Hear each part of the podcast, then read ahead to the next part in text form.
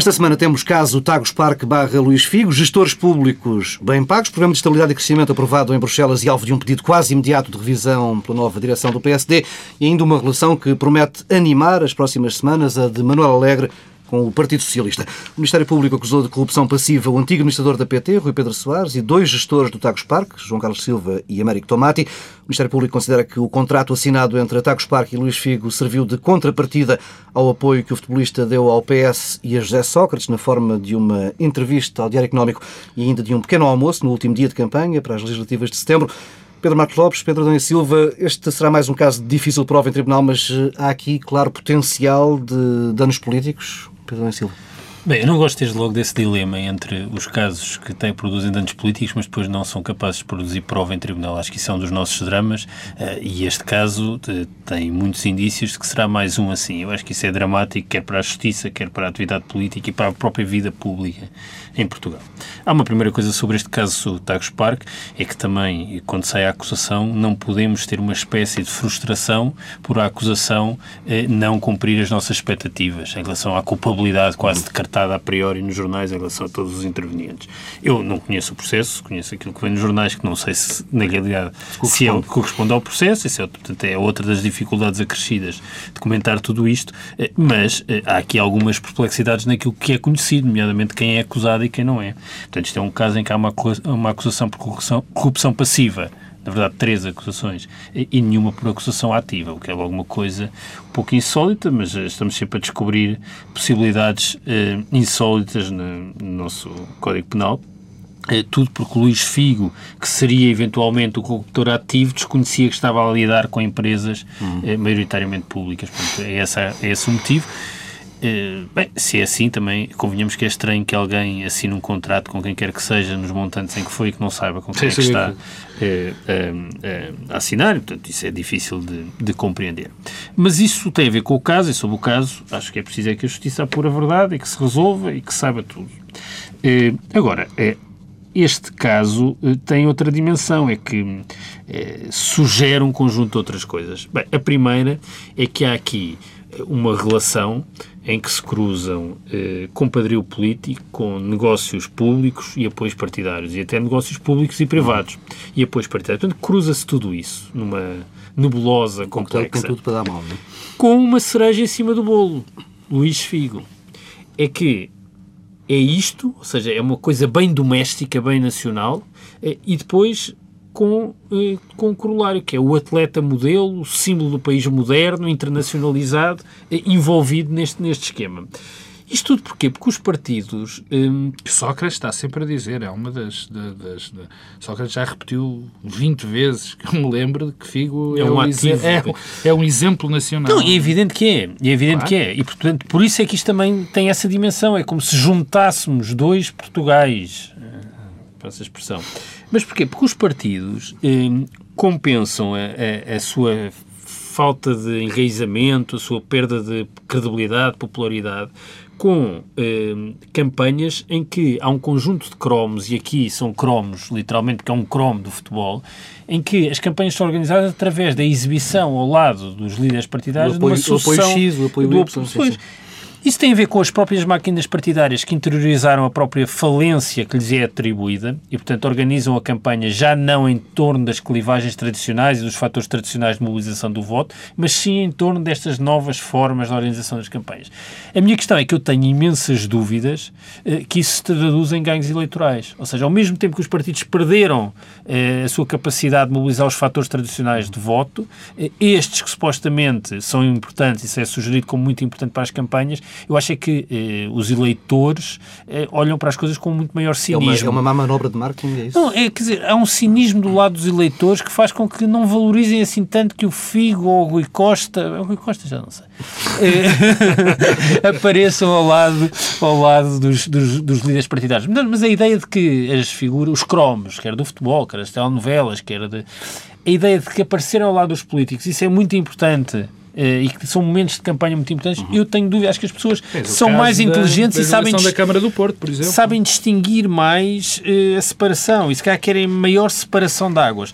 E este caso o que sugere é que eh, não só eh, há um problema eh, endémico na relação entre os interesses públicos, os nossos públicos, os nossos privados, o poder político, as campanhas eleitorais, o financiamento partidário, como a outra dimensão, que é as coleções de cromos, se juntam e aparece toda misturada, com o figo. Pedro Marcos Lopes. Bom, eu aqui tenho que fazer uma, um preâmbulo que, que às vezes é esquecido por muita gente, e se calhar por mim também, de vez em quando, é que neste caso há três pessoas que são ainda inocentes. São, foram constituídos arguídos, João Carlos Silva, eh, Américo Tomati e Rui Pedro Soares, e portanto, até que sejam julgados e condenados, são considerados inocentes. E isso é bom que fique claro. E nós também, é, é verdade, o Pedro Adão e Silva já o disse, nós temos uma história recente de muitas pessoas que foram constituídos arguídos, cuja sua carreira foi completamente destruída e depois uh, veio-se a provar nada. Portanto, eu quero fazer este reparo depois daqui, uh, uh, porque a seguir quero tecer algumas considerações que têm que sempre, e tem que ter sempre, isto profundo. Ora bem, o que aqui temos é um, um negócio, quer custe, quer nos custe, quer não, que é muito típico do nosso país, que é uma confusão completa a determinada altura entre o que são os interesses do Estado, o que são os interesses partidários e o que são os interesses partidários dentro dos próprios partidos, ou seja, facções dos partidos. Essa é logo a grande conclusão que nós poderemos tirar num caso de uma condenação. Mas, de toda a forma, o que sobressai é que há aqui, de facto, um aproveitamento, há um possível aproveitamento da máquina do Estado, direta ou indiretamente, para aproveitar um partido. E nós sabemos que isto não é só com o Partido Socialista que se dá, com o Partido Socialista, já aconteceu com o Partido Social Democrata, por e simplesmente os partidos que chegam ao poder acham que têm que dispor do Estado a seu belo prazer. Bom, posto isto, há aqui um primeiro nível de responsabilidade objetiva, que é, eh, e que isto eh, remete-nos para, para, outra, para outra circunstância, que é a, a responsabilidade que tem de haver caso de existir uma condenação do poder político. É quem é que pôs aquelas pessoas ali. E apesar de quando nós designamos alguém para um determinado cargo, não podemos constantemente responder por o que elas fazem, há sempre uma responsabilidade política associada que não pode ser desprezada. E, portanto, eu espero que, se existir alguma condenação, o governo, os responsáveis pelas pastas, tenham a coragem e a dignidade de vir dizer, meus senhores, caros concidadãos, desculpem de nós termos ter posto, desculpem de termos posto estas pessoas nestes cargos. Primeiro. Em segundo lugar, a parte do PS, do Partido Socialista. Eu espero que o Partido Socialista, no caso, nem sei se são militantes, se não são militantes, mas que se o forem, e se houver essa condenação, o Partido Socialista tenha, se venha demarcar de uma maneira eh, clara e objetiva destas pessoas, provavelmente até expulsando estas pessoas. Aqui tenho que fazer a nota a meio, mais uma vez, e que é sempre fazer um, um, um, um uma recordação, recuerda é outra coisa, que é uma lembrança, no caso destas pessoas virem ser contadas. Ponto. Depois há aqui o terceiro nível, que é a questão do financiamento partidário. É que aqui também pode haver uma questão de financiamento partidário. Se provar que este dinheiro que agora há uma confusão, ninguém sabe se é 350 mil, são 750 Sim. mil. As notícias de sexta-feira já falavam em 2 milhões, ainda, portanto, também está montado seria, seria uma o, confusão. As contrapartidas todas. Bom, é, é que se isto for agora. apurado, se for apurado que houve este, este pagamento para uma determinada pessoa fazer campanha, uh, uh, estamos a incorrer noutra noutra, noutra ilegalidade, que é a questão do financiamento partidário indireto. Por último, e eu aqui não queria deixar de dizer isto, eh, tem a ver com Luís Figo. Eu não sei, como ainda ninguém sabe, se o Luís Figo foi ou não foi pago para fazer aquilo. Ou seja, se o Luís Figo foi pago para dizer que defende o PS. Foi pago para dizer que o PS é que era bom e que Sócrates era um excelente primeiro-ministro. Uh, mais uma vez, não sei ainda, está no campo da, da inocência completa. Isso agora, mais difícil de provar. Agora, não, bom, uh, sim, não, tanto é que não foi constituído arguído, não é? Portanto, isso é. Mas as coisas não, só, não se julgam só no plano legal. Julgam-se também no plano ético e no plano moral. E se isso for provado, é gravíssimo. Agora, último ponto. Porque eu também não quero deixar isto eh, no ar. Atenção aos nexos de causalidade. O nexo de causalidade é fundamental. E isto é uma questão que nós muitas vezes nos esquecemos, particularmente quando agora ouço em relação a José Sócrates, que José Sócrates, eu não sei, de facto, se José Sócrates tive conhecimento ou, ou não conhecimento que isto teria sido pago, se ele foi pago, ou seja o que for. Sempre apresentou este mas, caso como uma mas há aqui uma questão que é fundamental. Não vamos já crucificar pessoas sem termos o nexo de causalidade provado. Pedro Dom Silva, está fechado o assunto. Sim, Uh, não, não, não, há nada a acrescentar, quer dizer, a perplexidade é enorme. É preciso que a justiça seja capaz, por uma vez, de apurar a verdade, então que se cale para sempre. Esta semana regressaram, regressaram às primeiras páginas os salários de alguns gestores de empresas participadas pelo Estado. António Mexia, da EDP, e Zena Albava, da PT, na semana em que foram eleitos como os melhores eh, CEOs da Europa nas áreas em que trabalham, hum, estão provocaram, acabaram de provocar um, um- um grande escândalo, estão a escandalizar o país com aquilo que, que ganham. Estamos a falar de 3,1 milhões de euros no caso de António Mexia. O governo tentou aplicar um pequeno travão. eh, Tu próprio estás casos. ligeiramente verde de inveja, ó Paulo Tavares. Neste, neste caso, para este ano e para o próximo, o Governo quer um corte de 5% nos eh, salários fixos e o não pagamento de prémios e de bónus.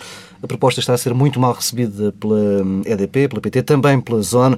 Eh, O problema não estará aqui antes, ou seja, o Estado tem assento nestes conselhos de administra- de administração e eh, aprovou, algures, este tipo de salários. Pedro Silva. Bom, há vários Não está a problemas. agitar Esse- demais? Bem, e, sim, eu acho que isso não se podia ter chegado a esta, esta situação. Portugal, e porquê, porquê que isto é um, é um problema em Portugal mais do que noutros países? É porque Portugal tem um problema seríssimo de disparidade salarial e de disparidade de rendimentos.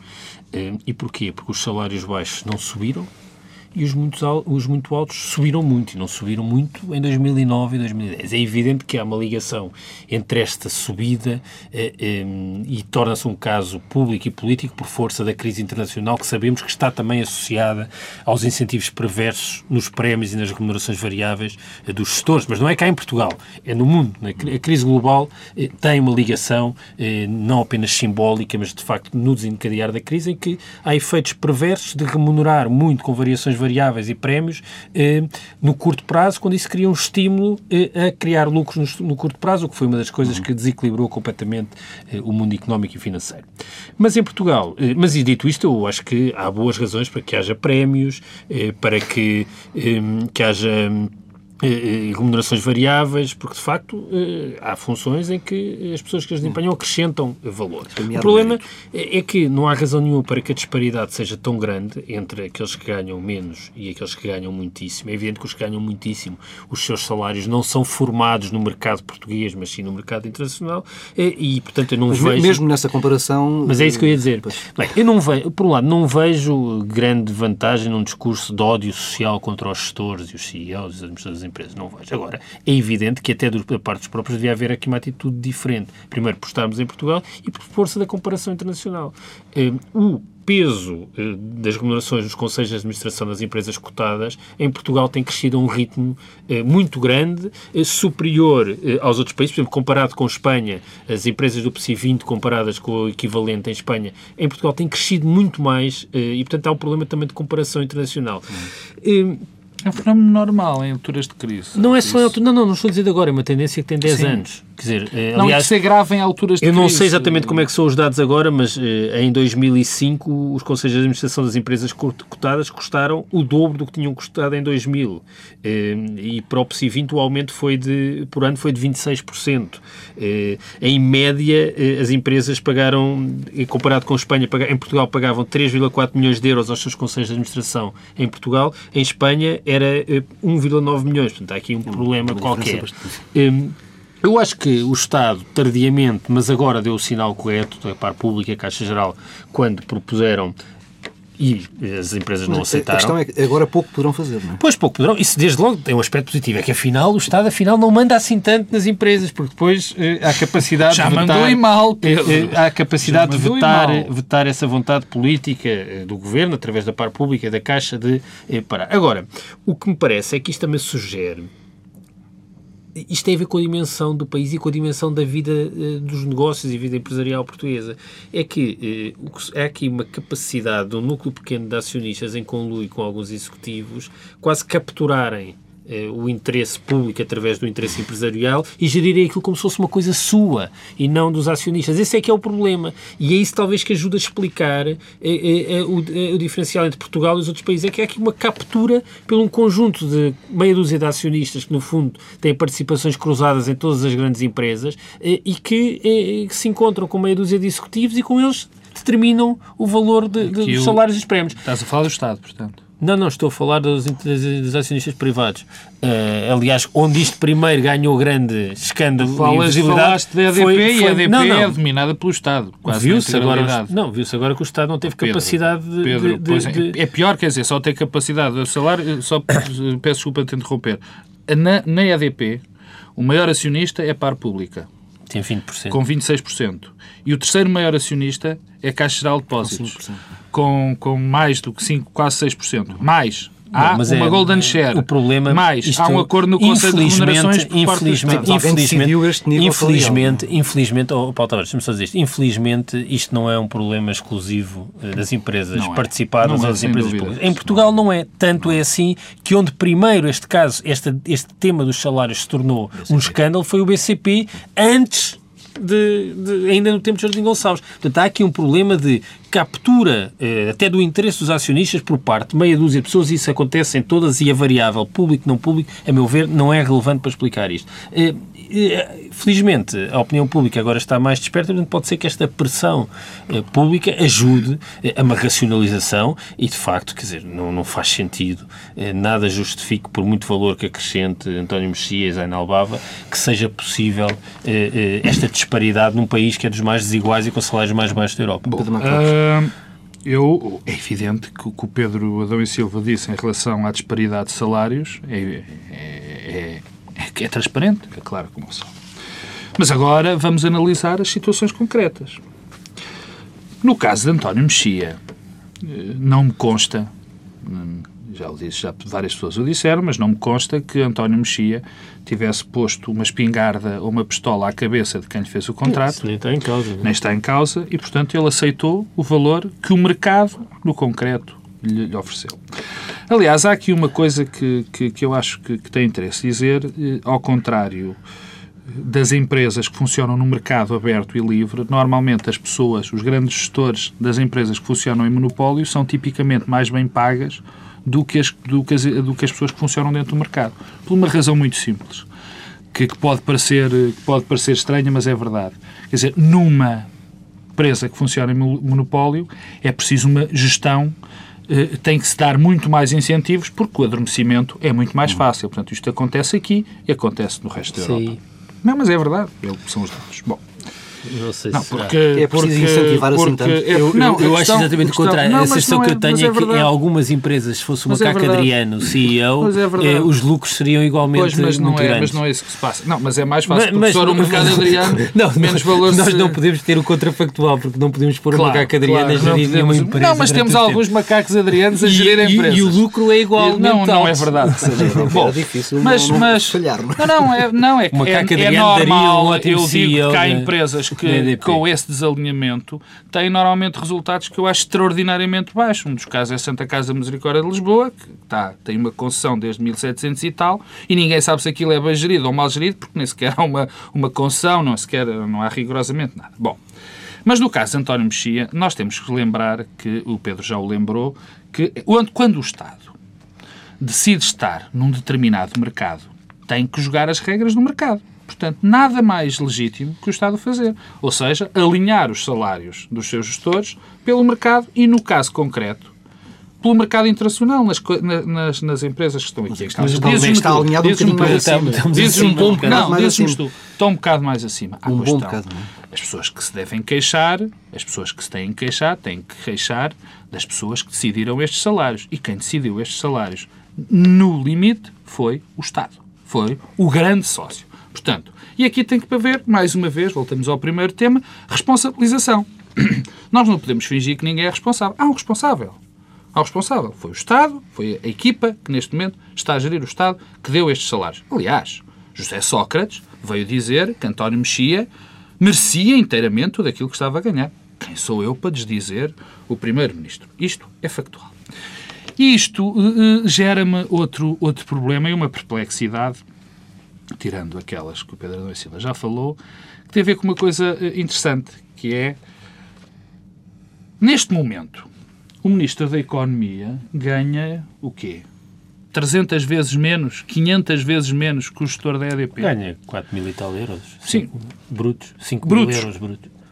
E, isto, e o que é que eu quero dizer com isto? Há aqui qualquer coisa que está profundamente errado, e não é só aqui, é em muitos lados. Quer dizer, será que é mais fácil e agora estou a falar como um capitalista, um crente absoluto no capitalismo e na economia de mercado. Ah, que era mesmo como será, um capitalista. Será, não, não. Era um, um crente na economia de mercado e no capitalismo. Será que é mais fácil ser Ministro das Finanças do que ser Presidente da EDP? É uma, é uma questão que sempre me, me levanta, porque aqui, quando nós já, o, o, eu não vou repetir a questão da disparidade dos salários entre quem ganha menos e quem ganha mais. Um mal endémico da nossa sociedade. Não pelas pessoas que ganham mais, pelas pessoas que ganham menos, bem entendido. Vamos ver se nos entendemos. Mas aqui também é um problema, quer dizer, o poder político.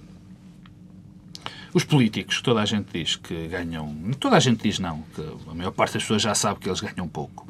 Mas há aqui qualquer coisa, há aqui um, um déficit, assim, um desfazamento de, de, que, eu não, que eu não consigo compreender. Quer dizer, um ministro das Finanças, um presidente da Câmara, um secretário de Estado ganha o mesmo do que ganha provavelmente o secretário particular do, do presidente da EDP. Está aqui qualquer... Eu não tenho, eu francamente, eu, eu só levanto a lebre, eu não tenho explicação para isto. Sim, Agora, quanto aos salários... pode ter efeitos perniciosos, não é? Que a política está a perder a capacidade de atração. Não, não, quer dizer, é, os, eu acho que as pessoas que vão para a política é menos pelo aquilo que vão ganhar. Isso eu não, não tenho muitas dúvidas. Agora, que há aqui um déficit em que os, os políticos em Portugal ganham pouco. Eu não acho que os políticos em Portugal ganham pouco. Eu, eu acho. Os políticos Mas, em Portugal, deixa-me só dizer, porque diz, força, força. vezes, os políticos em Portugal não ganham pouco.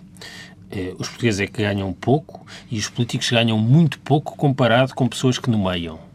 Isso Sim, é que exatamente, é, é isso que é, eu, é esse e, e, e depois há uma questão da tendência, é que os políticos ganham o mesmo há muito tempo, os portugueses ganham o mesmo há muito tempo e os administradores das empresas ganham muito mais do que ganhavam no passado. É Esse é que é o problema. E quem é que faz isto? E no limite, eu acho, é que faz eu isto? acho que eh, é parcialmente, eh, até mais por, eh, por ausência de posição dos atores políticos e dos ministros e das tutelas e do governo, mas okay. é muito por uma espécie de conluio entre okay. alguns acionistas que, deixaram-nos ali à solta. Eu, eu, eu, ia responder a isto, eu ia responder a isso porque era, era o último tema. É, quer dizer, há aqui uma coisa que para mim deixa-me assim bastante confuso.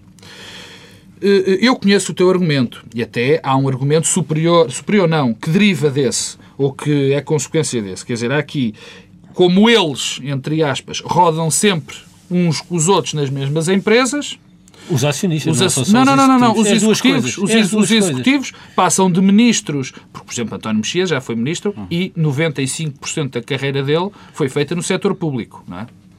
Foi feita no setor público, não dizia 95, mas, quer dizer, como vão rodando pelas empresas todas, no fundo uma mão lava a outra, é esta história. Mas, quer dizer, nós estamos em presença, nós estamos em presença de gente, nós estamos em presença de gente que foi, que foi decidida a sua remuneração em empresas onde o Estado, de facto, manda.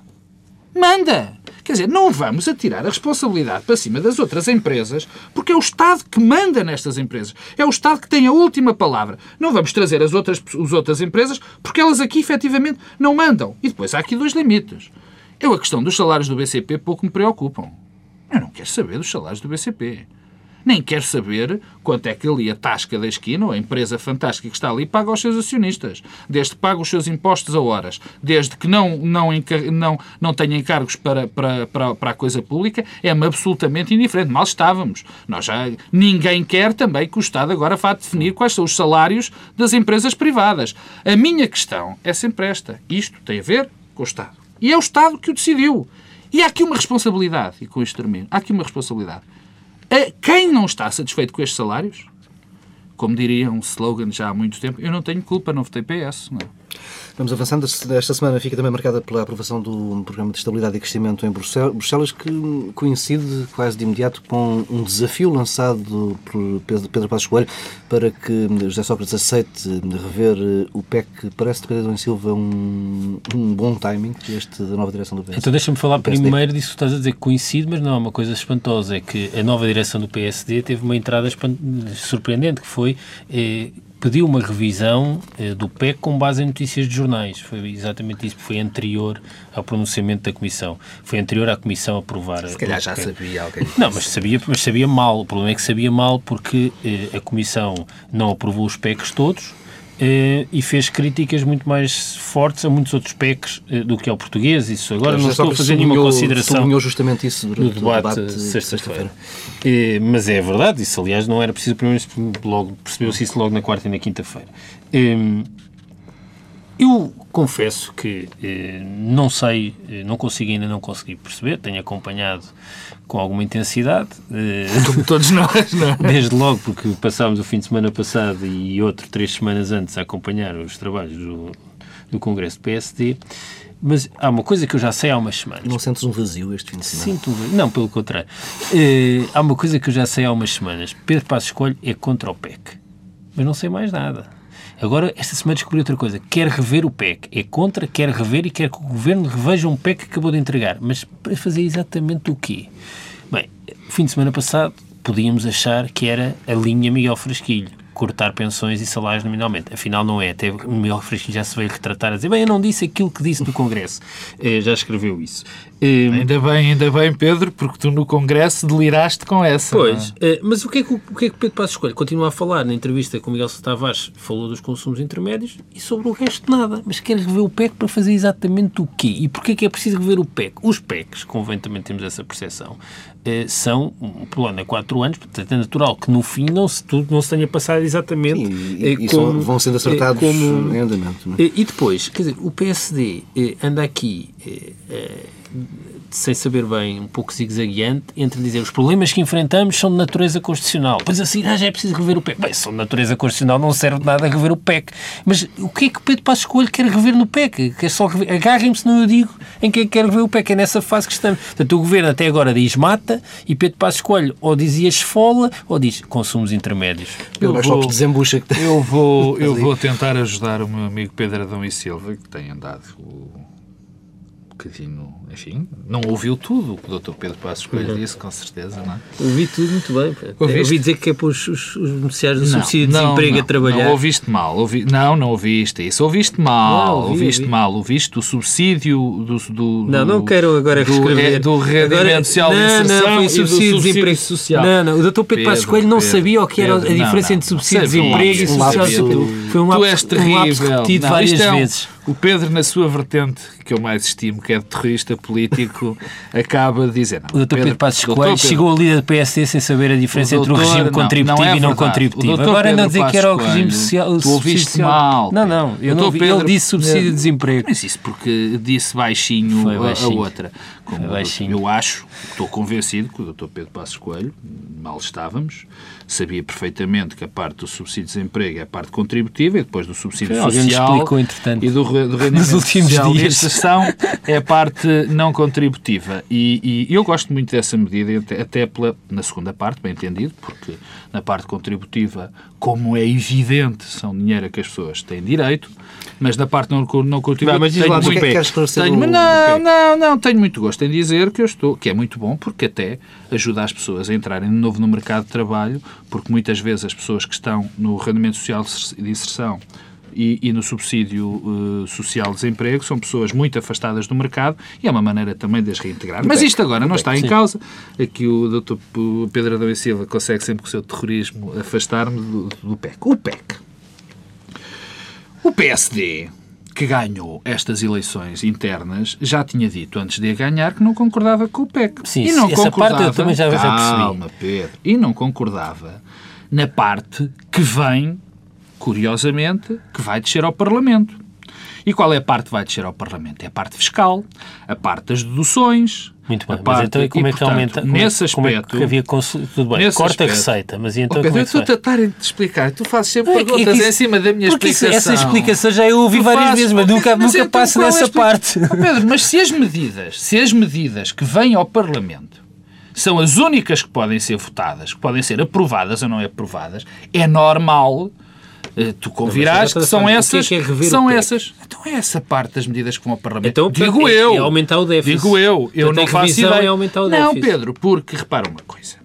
As- a, a- a parte da, da fiscalidade que vem ao Parlamento, provavelmente, é, são coisas que teriam menos impacto devido a um fenómeno que tu conheces bem, que é o fenómeno da elasticidade. E depois há outras questões que têm a ver com reformas que se podem fazer já não em sede de PEC, mas que vão ter reflexos no PEC.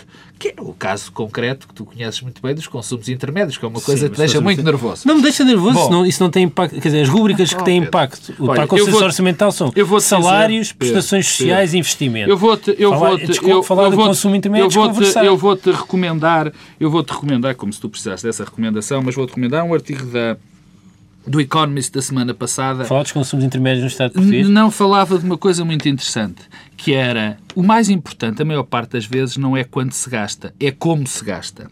E enquanto nós não fizermos esse grande trabalho dentro do Estado e fizermos apenas, tivermos apenas o cuidado de fazer medidas cegas, sem pensar naquilo que, como de facto se gasta, não vamos a lado nenhum. Temos que avançar. Portanto, falando, o falando- contributo para subir o Falando déficit está agora um dado. pouco, um pouco do outro lado da, da barrigada política, de- ao fim de seis meses de governo, José Sócrates, eh, na reação a uma pergunta à qual não, não queria responder, disse no início da semana que agora, com o orçamento e o PEC aprovados, é tempo de governar. Já lá vão seis meses, é sinal que não esteve a fazer isso até agora, não? Eu, oh, Paulo Tavares, eu acho, e já o disse aqui várias vezes, que desde as eleições hum, há dois fatores que levam a que o governo tenha estado sem estratégia política. E, portanto, não se percebe exatamente o que é que o governo estava a fazer.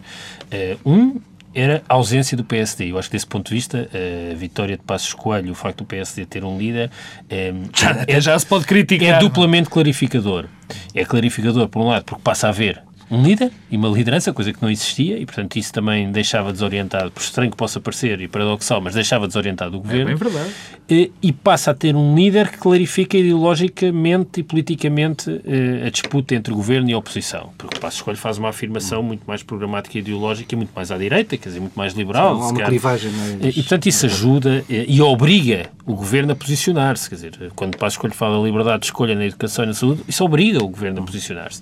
Eh, Isso é bom, é positivo. Não, não estou. hum, eu acho, não, não vejo que o país ganhe com essa liberdade de escolha na saúde e na educação. O que eu acho é que é positivo que da haja um partido eh, que, que o diga e, portanto, isso obriga o PS a posicionar-se e passa a discutir-se política e noutra coisa. Agora, o que me parece é que houve aqui também uma, um medir de forças de José Sócrates face, à oposi face às oposições, estas coligações e também face à presidência para ver até onde é que isto ia. E, e não é impossível que tenha estado na cabeça de José Sócrates provocar uma crise política eh, nestes últimos seis meses. E agora deixa de estar, deixa de ser possível, eh, quer porque passa a haver uma liderança do PSD, quer porque o próprio Presidente da República eh, não será um- uma base de sustentação desta liderança. E, portanto, José Sócrates agora é quase por força das circunstâncias, obrigado a governar. E ainda bem que, que chegou à altura, porque já era tempo. Pedro Marcos Lopes. Eu até podia fazer minhas as, palavras, as últimas palavras do Pedro Adão e Silva, quer dizer, já é tempo de governar. Então vamos vamos avançar, avançar para outro tema. Uh, uh, O governo, Devia ser a o ter governo lembrado disso há seis anos, antecipou-se- mas, a uh, meio da semana uh, a um, a um assunto que o Bloco de Esquerda ia levar uh, a discussão no Parlamento, a taxação das mais-valias. Como é que viram essa movimentação? que- Paulo, quer dizer, a minha opinião pessoal, era uma também dos- das coisas estranhas para mim, como é que o, o PEC previa a taxação das mais-valias bolsistas. Eh, não, o PEC pre- previa, não dizia quando, e o Orçamento de Estado para 2010 não o previa. Em, eu acho que é importante, eh, não vejo nenhuma razão para não haver tributação das mais-valias bolsistas, que era basicamente a situação em que nos encontrávamos. Eh, acho que é preciso eh, que se encontre um- uma fórmula razoável que torne as, no- as nossas praças bolsistas competitivas. A, a direita critica muito as mudanças de, da regra fiscal a meio do ano. Não, há aqui uma mas questão... o meio do ano, que existe é um ano atípico, por causa Sim. de que todo o orçamento Não- não é por aí. Eu acho é que nós temos de manter as nossas praças competitivas e somos uma praça relativamente eh, marginal e, portanto, não podemos perder por aí. Agora, também não podemos é manter-nos na situação em que estamos. Nada se explica que o trabalho, os rendimentos do trabalho sejam taxados como são e depois eh, as mais-valias bolsistas Bem, aqui, há aqui logo no princípio uma mentira, não é? Que é eh, não se paga, não há mais-valias. Há, pagam-se 20% de mais-valias. A única forma, não se pagam os 20% é se não se tiv- tiver a ação mais de um ano. E isto tem uma lógica. Isto tem uma lógica. E a lógica disto é a seguinte: as pessoas que decidem ter também no seu portfólio, que são mais de um milhão e meio de portugueses, ações, sabem que se tiver um investimento em ações por mais de um ano, portanto, que é considerado aforro, não é? Evita a especulação. evita, eh, não pagam essa mais-valia. E o que acontece com esta medida, que o qual eu sou contra a taxação das mais-valias, no mercado como o português, eu sou contra esta, esta, esta, esta medida por uma razão muito simples. Por duas razões, mas a primeira é mais importante, na minha opinião. Esta medida prejudica, prejudica é, não são os mais ricos. Esta medida não prejudica de todo os, os mais ricos, porque os mais ricos, os grandes investidores, os grandes capitalistas, normalmente têm as suas ações num instrumento jurídico SGPS. chamado SGPS. E essas SGPS não pagam. Não pagam essa mais-valia. Portanto, o que é que acontece? Acontece que a. Agora, eu também já não gosto, estou com uma pedra Silva, esta, esta palavra do, do chavão da classe média, mas tem que ser utilizado. Quem vai pagar isto é a classe média. Que não tem ações em Portugal. Pequenos Eh, Quem, vai ter, não é? quer dizer, São os pequenos e médios investidores, não é a classe mas média. Lamento, se um milhão e meio de pessoas em Portugal têm ações, bem, não me parece, deve estar São muita muitos, gente da classe média. Estás a contar Bom, as pessoas têm ações do Benfica? não, não. E são ações. Essas também vão pagar mais valias pelos vistos. Portanto, nesta dimensão, ninguém as vende. quem se vai prejudicar, quem vai prejudicar são os, as pessoas que têm menos dinheiro. E segundo ponto, há uma coisa que não Muito nos, rápido. desculpa, há uma coisa que não nos podemos esquecer na questão das mais-valias e na taxação das mais-valias. Não chega a dizer que se quer pôr uma taxa que seja competitiva com os outros mercados. E estas comparações têm aparecido nos jornais sobre quando se paga taxa aqui, aqui e aquele outro, são falaciosas. Porque temos que saber quais são o tipo de incentivos fiscais e deduções fiscais que se tem para essas, para essas ações. Essa é a primeira. Em segundo lugar, no mercado extraordinariamente marginal, como é o nosso, se se taxam as mais-valias e se depois, como estava no- na proposta do Bloco de Esquerda, salvo erro, se taxam as GPS, o mercado temo que deixe praticamente de existir. E isso é mau para toda a gente, porque gera empobrecimento, porque falta liquidez e as empresas têm menos dinheiro para ir buscar. Bem, e acabou-se o tempo, não tivemos tempo para falar de Manuel Alegre e do Partido Isso é Socialista, mas pena. algo me diz que o assunto há de, e dos preços há de manter-se na atualidade durante as próximas semanas.